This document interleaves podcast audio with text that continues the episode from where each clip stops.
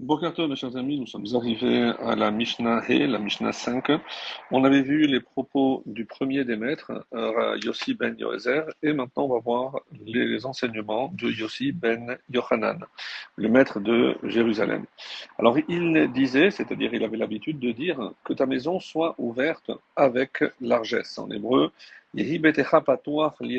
avec largesse. Ensuite, Viyu aniyim benebetecha que les pauvres fassent partie de ta maisonnée. C'est peut-être la partie la plus complexe. Et ne multiplie pas les discussions avec Haisha, la femme. Alors, on explique C'est en l'occurrence de son épouse dont nos maîtres ont parlé, a fortiori. Donc, il sera aussi interdit de converser abondamment avec euh, Isha Acheret, avec la femme d'autrui. C'est ici euh, comme ça se termine donc cette Mishnah. Mikan Ameru Chachamim. C'est d'ici que les sages ont dit à chaque fois qu'un homme multiplie les discussions avec la femme, c'est-à-dire avec la sienne, a fortiori avec une autre, il attire le mal sur lui, s'écarte de l'étude de la Torah et finit par hériter du Gehinam. Des propos qui peuvent paraître extrêmement durs, extrêmement sévères. Donc, on va essayer de comprendre, à la lumière des commentaires, qu'est-ce qu'on doit comprendre, qu'est-ce qu'on peut apprendre. Alors, je rappelle que euh, le, premier le premier commentaire, c'est celui de Rabbeinu Yona, que les pauvres soient comme les membres de ta propre maison. Cette formule euh, peut se comprendre de deux façons. C'est-à-dire, au lieu d'acheter des esclaves et de les nourrir, que l'homme emploie des pauvres et les nourrisse, c'est une façon de subvenir aux besoins de ces indigents. Il ne lui sera pas nécessaire alors de dépenser de l'argent pour acquérir des esclaves si bien qu'il gagnera et accomplira en même temps un commandement. Ça, c'est la première façon dont euh, Rabbeinu Yona explique par rapport à ce qui avait été dit avant. L'autre explication, c'est que les pauvres aient l'habitude de venir chez toi sans honte, du fait que tu les accueilles toujours avec joie et que tu leur permets de se servir de tout ce que tu possèdes, comme tu le ferais avec les membres de ta propre famille. Autrement dit, les gens savent que euh, c'est la bonne adresse. Si jamais il y a des personnes qui sont dans le besoin, ils sauront donc à quelle porte taper. Alors, euh, pour le commentaire de Rabbi Novadia Bartinora, donc euh, il euh, va dire également, donc en commentant cette partie-là, qu'est-ce que, à quoi ça doit faire penser, comme la maison d'Abraham Avino qui était toujours ouverte avec largesse, c'est-à-dire elle était ouverte, comme le Midrash ne manque pas de nous le dire, dans les quatre directions cardinales, et ceci afin donc que les invités n'aient pas à se fatiguer à faire le tour de Satan pour trouver la porte euh, et pouvoir y entrer afin de se restaurer. Que les pauvres fassent partie de ta maisonnée, continue Rabbeinu Obadia, plutôt que d'acquérir des esclaves, donc un petit peu dans le même sens où Rabbeinu Yona a fait le commentaire, il est préférable donc que ce soit des juifs euh, surtout comme des indigents, qui profitent des biens d'un propriétaire juif. Comment En le servant, plutôt que cela soit la descendance de Canaan? Je rappelle donc qui Canaan symbolise l'ancêtre de, tous les esclaves non juifs, appelés par nos sages euh, Evet Kenaani, c'est-à-dire des esclaves cananéens. Et rappelons que cette euh, descendance a été maudite suite à l'acte de dépravation qu'avait fait Kenaan, le fils de Ham, euh, à l'égard de son grand-père noir, qui l'avait maudit, comme c'est rapporté donc dans le neuvième chapitre de Bereshit. Et maintenant, on arrive à la dernière partie, donc c'est euh, un autre commentaire maintenant sur ce même point, c'est Rambam, que ta maison soit ouverte aux voyageurs pour que ceux d'entre eux qui ont besoin de quelque chose ou qui ont faim ou soif entrent immédiatement chez toi.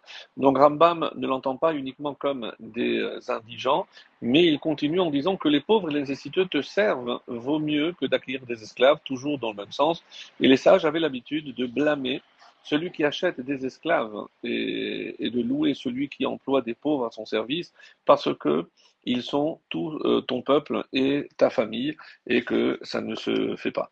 Il est connu donc que, continue Rambam, que la majeure partie des conversations d'un homme et d'une femme a trait au rapport sexuel. C'est comme ça qu'il rapporte. C'est pourquoi il a dit que l'homme n'a pas le droit de multiplier conversations avec la femme, car il se fait du mal en ce qu'il acquiert des, euh, on va dire, des dispositions nocives, euh, si on traduit les propos de Rambam, du fait que l'appétit sexuel va grandir. Il délaisse alors évidemment les paroles de la Torah puisqu'il s'occupe, il occupe son temps à d'autres choses et il finira par hériter de la, euh, du Gehinam. Comprendre le Gehinam, c'est cet espace où il n'y a pas de Kedusha, où l'absence de Dieu euh, est remarquée, et car ce genre de conversation l'amène à se révolter contre toute obligation et à se rendre passible de châtiment. Pour ce qui est de euh, du, du Rabbeinu Obadiah Bartinora, euh, quand il dit que c'est euh, de sa femme qu'il s'agit, en effet, du fait que Yossi Ben Yochanan emploie Aïm Isha, l'article défini, donc il ne parle pas d'une autre femme, mais de la femme. on apprend de là, donc, les Chachamim veulent dire que c'est de sa propre femme qu'il parle. Certains expliquent que notre enseignement ne le concerne que lorsque la femme est nida, c'est-à-dire impure suite à ses menstrues, et ce afin qu'il ne puisse pas en venir à se laisser entraîner à commettre une faute, euh, une faute de chair bien sûr, qui est sanctionnée par la punition la plus grave qui est carrette, euh, le retranchement de l'âme. Et ça, c'est donc une façon d'expliquer, euh, de faire attention euh, comment on parle à sa femme lorsque elle est nida, de peur que ce soit un roche, comme c'est rapporté dans la lacha. Si on fait preuve de légèreté, ça peut amener à la faute, donc à la débauche.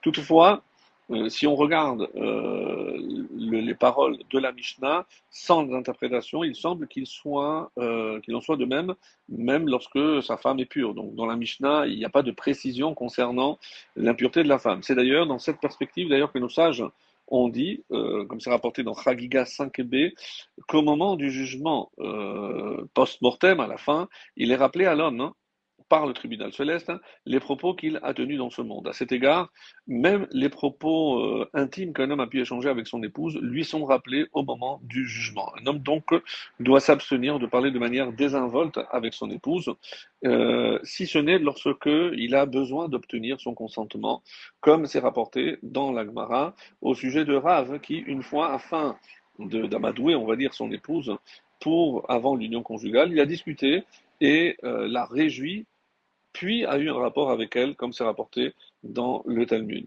C'est d'ici que les sages ont dit. C'est Rabbeinu Akadosh, à savoir Rabbi Udanasi, donc qui est le compilateur de Mishnayot, qui a rédigé ce passage en disant, selon les propos de ce maître, en l'occurrence ici Yossi Ben Yochanan, qui a dit qu'il ne faut pas multiplier les discussions avec sa femme, les sages ont déduit que lorsque un homme parle trop avec sa femme, il attire le mal sur lui. Et j'ai trouvé écrit dans un manuscrit, dit Rabbeinu Obadiah Bartinora, que lorsqu'un homme raconte à sa femme ses affaires, en lui disant euh, il m'est arrivé ceci ou cela avec un tel, celle-ci l'incite généralement au conflit, comme on l'a vu avec la femme de Korah qui a raconté à sa femme, donc Korah qui a raconté à sa femme le fait que Moshe Rabbeinu a procédé au balancement des Lévites, etc. Et on a vu qu'il il avait euh, euh, complètement rasé de la tête aux pieds, et euh, sa femme, en retour, l'a conduit par ses paroles à créer donc une dispute, et l'ayant alerté sur le fait que son rasage le rendait méconnaissable, hein, comme c'est rapporté dans le Midrash rabbin. Également, une autre explication, enfin, c'est que dès que, lors qu'un homme raconte à sa femme la manière dont ses collègues, par exemple, l'ont dénigré ou humilié, elles se sont elles aussi rabaissées dans son fort intérieur, ce qui va rejaillir négativement sur, euh, sur lui ou sur leur relation, euh, parce qu'il va s'écarter de l'étude de la Torah, car il est alors euh, accaparé par des propos futiles qu'il a eu avec son épouse et n'est plus disponible pour s'adonner euh, entièrement à l'étude de la Torah avec l'esprit qu'il faut.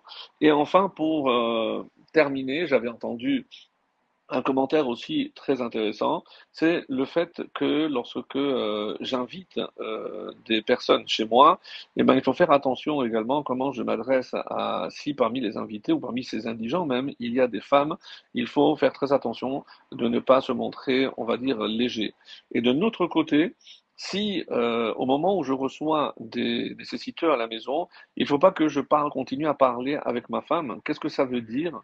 Parce que c'est comme si je ne fais pas cas de ces invités parce qu'ils sont pauvres et je continue à discuter avec ma femme comme s'il euh, n'était de, de, rien.